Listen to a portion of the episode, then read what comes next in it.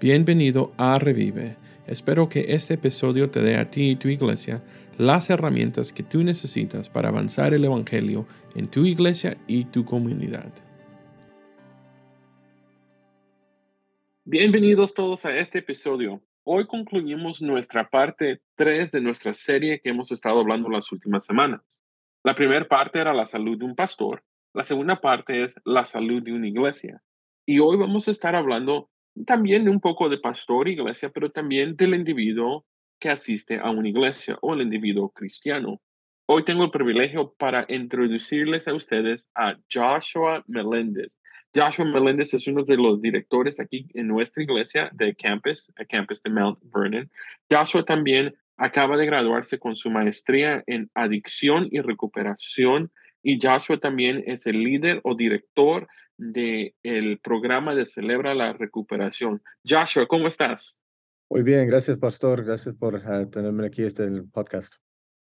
Joshua, cuéntanos un poco de tu familia, cómo, cuántos hijos tienes, para que la, la audiencia te conozca un poquito. Yeah, uh, gracias. Así, uh, estoy casado, ya tengo 18 años de, de, estar casado y tengo dos hijos y em, yo creo que al final de este año vamos a adoptar otros dos niños. O sea que está creciendo la familia. Joshua, tú tienes una familia muy, muy linda. Tu esposa también, Rocío, está involucrada en mucho de la, celebra la recuperación aquí en el eh, condado de Kern. Damos gracias por ustedes dos. Joshua, hoy tienes dos cosas que nos quieres hablar de nosotros uh, para que nosotros podamos como cristianos tener cuidado. Y cuando primero hablamos de este tema, Uh, me entusiasmó los temas que traes hablando de estas dos cosas. Y creo que a veces no pensamos de estas cosas cuando nosotros estamos en el ministerio, queremos estar en el ministerio o simplemente solo somos cristianos que llegamos a la iglesia. So, Josh, uh, cuéntanos de estas dos cosas. Sí, así es. Uh, las dos cosas que nos pueden afectar en una manera negativa, así como habías dicho al principio, que no pensamos en estas cosas, especialmente en la primera, porque la primera es el éxito. Y como líderes y como cristianos también, a veces tenemos un, éxito, quizás en la iglesia como líder, uh, que estamos liderando un grupo, o en el trabajo uh, o en el hogar. Uh, y tenemos un éxito y ese éxito nos puede llevar a pensar que, bueno, no necesitamos de Dios o ya llegué o ya, eh, ya he logrado lo que, lo que estaba um, pensando hacer. Y esto nos puede traer cosas negativas. Uh, el autor Paul Tripp en el libro uh, Ser líder uh, nos habla que cuando lleguemos a este éxito, llegamos a, a, pensar si es un pastor y pensar tanto en los números de la iglesia o la asistencia de la iglesia o los datos de la iglesia que no, estamos pensando en las cosas de Dios.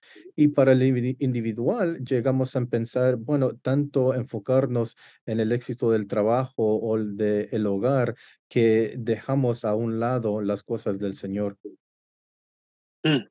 Wow, mm. yo sé que uh, cuando estamos hablando de replantación y revitalización de una iglesia, a veces pensamos, ¿por qué no tengo dos mil personas en mi iglesia o 700, 900 personas en mi iglesia. Entonces no soy siendo exitoso. Uh, cuando estabas hablando ahorita me recordé lo que dice Mateo capítulo 6, verso 33, que dice, mas buscad primeramente el reino de Dios y su justicia, y todas estas cosas os serán añadidas. Y creo que a veces uh, el éxito, tal vez, mira, lo diría de esa manera, tal vez yo no estoy experimentando éxito en mis ojos, pero cuando miro hacia otra persona, y digo, wow, la iglesia de Dios está más grande, o wow, lo que sea, pienso que eso es éxito y a veces no es mi éxito que no me está dejando avanzar, pero es mi pensamiento que otra persona está mejor que yo y no estoy avanzando. Uh, gracias, me por compartir uh, sobre eso y creo que a muchos se nos olvida. ¿Qué le puedes decir ahorita a un líder de una iglesia que tal vez está predicando este domingo y lleva años orando para que el grupo crezca más de 10 personas? Bueno, la primera cosa que les, les diría es que hay que redefinir eh, la definición del éxito. Uh, si uh -huh. estamos pensando, así como estaba diciendo, ¿por qué no tengo mil uh, que están asistiendo a mi iglesia? eh, en vez de estar pensando en los mil, ¿qué estás haciendo con los 10, 20, eh, ah, 100 que tienes ahora mismo? Ah, por eso es importante redefinir ese éxito y, y pensar qué es lo que el Señor me tiene, qué, qué- para mí, qué es el rey que el Señor tiene para mí y lo, si, si lo estoy pastoreando bien o si estoy administrando bien eh, en mi trabajo o si es en el hogar Así estoy haciendo un buen trabajo en, en mi hogar con, mis propia fam- con, con mi propia familia. So, definir qué es éxito y una iglesia que esté predicando el evangelio, esté alcanzando a los perdidos, esté discipulando a los encontrados, es una, una buena manera de ser exitoso. Y también como padre, tú eres padre de cuatro, yo soy padre, solo tengo un- tenemos una hija en este momento. Ah, nosotros sabemos que nuestro primer ministerio, nuestro primer éxito debe ser el éxito que se encuentra en casa. Ah, puedo compartir una historia contigo ah, aquí rapidito. Había un hombre que no quería ser el hombre debido en su casa porque su equipo de fútbol estaba entrando a los campeonatos. So, yo le dije a él, hey, ¿por qué no te enfocas en ser campeón en tu casa primero antes de ser campeón con tus cuates en el equipo de, fútbol? Ah, ¿Qué podrías decir cuando ahorita tal vez hay hombres que están viendo el éxito del trabajo es también el éxito de tal vez una iglesia, un ministerio. ¿Qué le puedes decir para recordarles de ser campeones en su hogar primero? Ah, primeramente tenemos que tener personas alrededor de nosotros, grupos de personas a, a les podemos ah, rendir cuentas.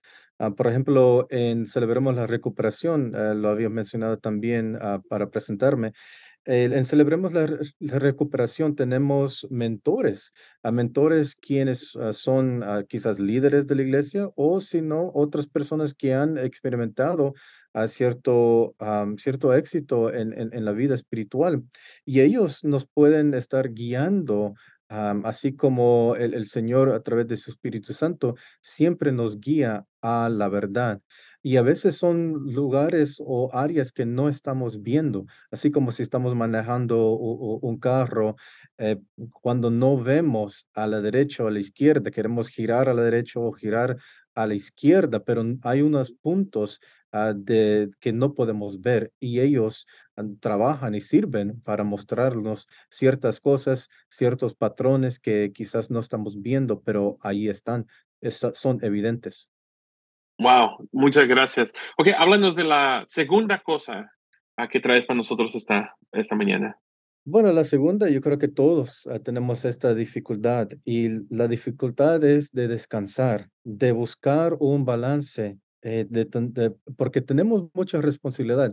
Si es un líder en la iglesia una persona eh, que está trabajando en, su trabajo normal o una persona que está dirigiendo o guiando a su familia ah, en el hogar, a veces tenemos mucho, mucho que hacer y pensamos, bueno, necesito o dejar el ministerio o enfocarme completamente en mi familia, pero también tenemos que redefinir, eh, así como hicimos la en la primera pregunta, porque tenemos que encontrar un equilibrio entre servir, estar con nuestra familia, servir con el Señor y tener tiempo de hacer lo que tenemos que hacer con nuestras familias también. Y yo creo que para ir a la primera pregunta, a veces cuando hay más éxito, hay menos tiempo para hacer las, las disciplinas espirituales. Y tenemos que hacer ese, ese tiempo ah, para ah, las disciplinas espirituales. Ya, y descansar es uno de ellos. Nosotros vemos en la Biblia que Jesús descansó. ¿Qué hizo Dios cuando creó al mundo? Descansó. Ah, ahora, yo no creo que Él necesita descansar, pero es un buen, buen ejemplo que nos ha dado. Mira, una de las cosas que a veces nosotros, y, quiero combinar lo, la primera y la segunda, nosotros a veces pensamos que un calendario lleno significa éxito. Ah, tienes el, el lunes es oración, el martes es, es evangelismo, el miércoles es servicio, el jueves es servicio de damas, el viernes es esto, el sábado saqueo y dos veces el domingo. Y nosotros creemos que tener un calendario lleno de verdad es exitoso. En tu experiencia, ¿podemos nosotros ah, durar mucho tiempo en el ministerio cuando no tomamos descanso? No, ah, en mi opinión, un- quizás lo primero que deberíamos hacer, así ah, como lo había mencionado del calendario, es poner una prioridad de la familia en el calendario. Usar el calendario, pero poner la familia como prioridad en la, en el horario. Ah, yo creo que también una cosa que dice el autor Cliff, ah, Clint Clifton en el libro Umbrales, dice que no hagas por tu iglesia lo que no hicieras por tu familia. Y ah, la familia, así como habíamos mencionado, eh, y estamos en la misma página, el mismo sentir, que la familia es nuestro primer ministerio. Pero la dificultad que vemos ah, como líderes o como cristianos es de cómo, cómo tener un, una balance, cómo tener ese equilibrio eh, de trabajo, de ministerio y de familia. Si queremos honrar la palabra de Dios, debemos tener el balance. Ah, y a veces creo que se nos olvida eso porque yo he escuchado muchas veces a alguien decir, no puedo por el ministerio. Claro, pero nuestro primer ministerio, como lo acabas de decir, en nuestra familia. Ahora, ¿qué le puedes decir a esa persona que tal vez no está casada o casado esta mañana y, y dice, man, ah, ¿cómo es que yo puedo encontrar el balance entre el ministerio y, y mi vida personal ah, para una persona que no tiene una familia, pero debe poner ciertas cosas en práctica ahora. Sí, bueno, primero lo que eh, le dijera es que necesita combinar las dos, porque usualmente lo que queremos hacer es cambiar una para otra o dejar una para otra, pero lo que podríamos hacer es combinarlo. Co- Y un ejemplo es de un, quizás un pastor o un líder de la iglesia que está sirviendo, pero está llevando a su familia para servir, ¿por qué no compartir con su familia ese servicio también? Por ejemplo, los domingos cuando ah, voy a servir a la iglesia, llevo a mis hijos y los cuatro tienen una, una responsabilidad que hacer ah, durante el, tiempo de la iglesia para preparar. Ellos tienen un servicio también. Sé que ahí estoy delegando, pero no solo delegando a un hermano o hermana, pero a, a mis propios hijos. Y también así estamos sirviendo todos juntos. No tengo que dejar a mi familia para el ministerio. Y así tenemos, les doy, les estoy dando un buen ejemplo de cómo es servir, un modelo. Wow, muchas gracias, Josh. Antes de acabar aquí, quiero compartir este, este ah, verso en la Biblia, en Mateo capítulo 11, verso 28 al 30. Venid a mí todos los que estéis trabajados y cargados, y os haré descansar. Llevad mi yugo sobre vosotros y aprended de mí, que soy manso y humilde de corazón, y hallaréis descanso para vuestras almas, porque mi yugo es fácil y, y ligera mi carga. So, hermano, hermana, pastor, líder, miembro, si usted está cansado hoy, eh, hay unas cosas prácticas. Una, que el éxito no sea definido por el mundo, sino que Dios ah, dirija su éxito. Y también tienes que poner activamente un tiempo para descansar, para pensar en tu calendario, si tu calendario está muy lleno. Joshua, muchísimas gracias por estar con nosotros hoy. Esperamos tenerte ah, otra vez. Dar gracias a Dios por, por tu vida y la vida de tu familia y por todo lo que estás haciendo aquí ah, en Valley Baptist Español y también en el condado de Kern cuando llega a la revitalización o celebrar la recuperación ah, para la gente que esté en necesidad de cualquier iglesia que nos esté, o si no va a la iglesia, a cualquier persona que quiera ser ah, restaurada. Así es. Muchas gracias, pastor. Nos vemos. Bye. Gracias por acompañarme hoy. Asegúrese de suscribir a este podcast. Me encantaría saber que eres parte de la familia. Para saber más sobre la renovación y replantación de iglesias, sigue escuchando semanalmente o escríbenos. Si este episodio te resultó útil, compártelo y déjanos una reseña.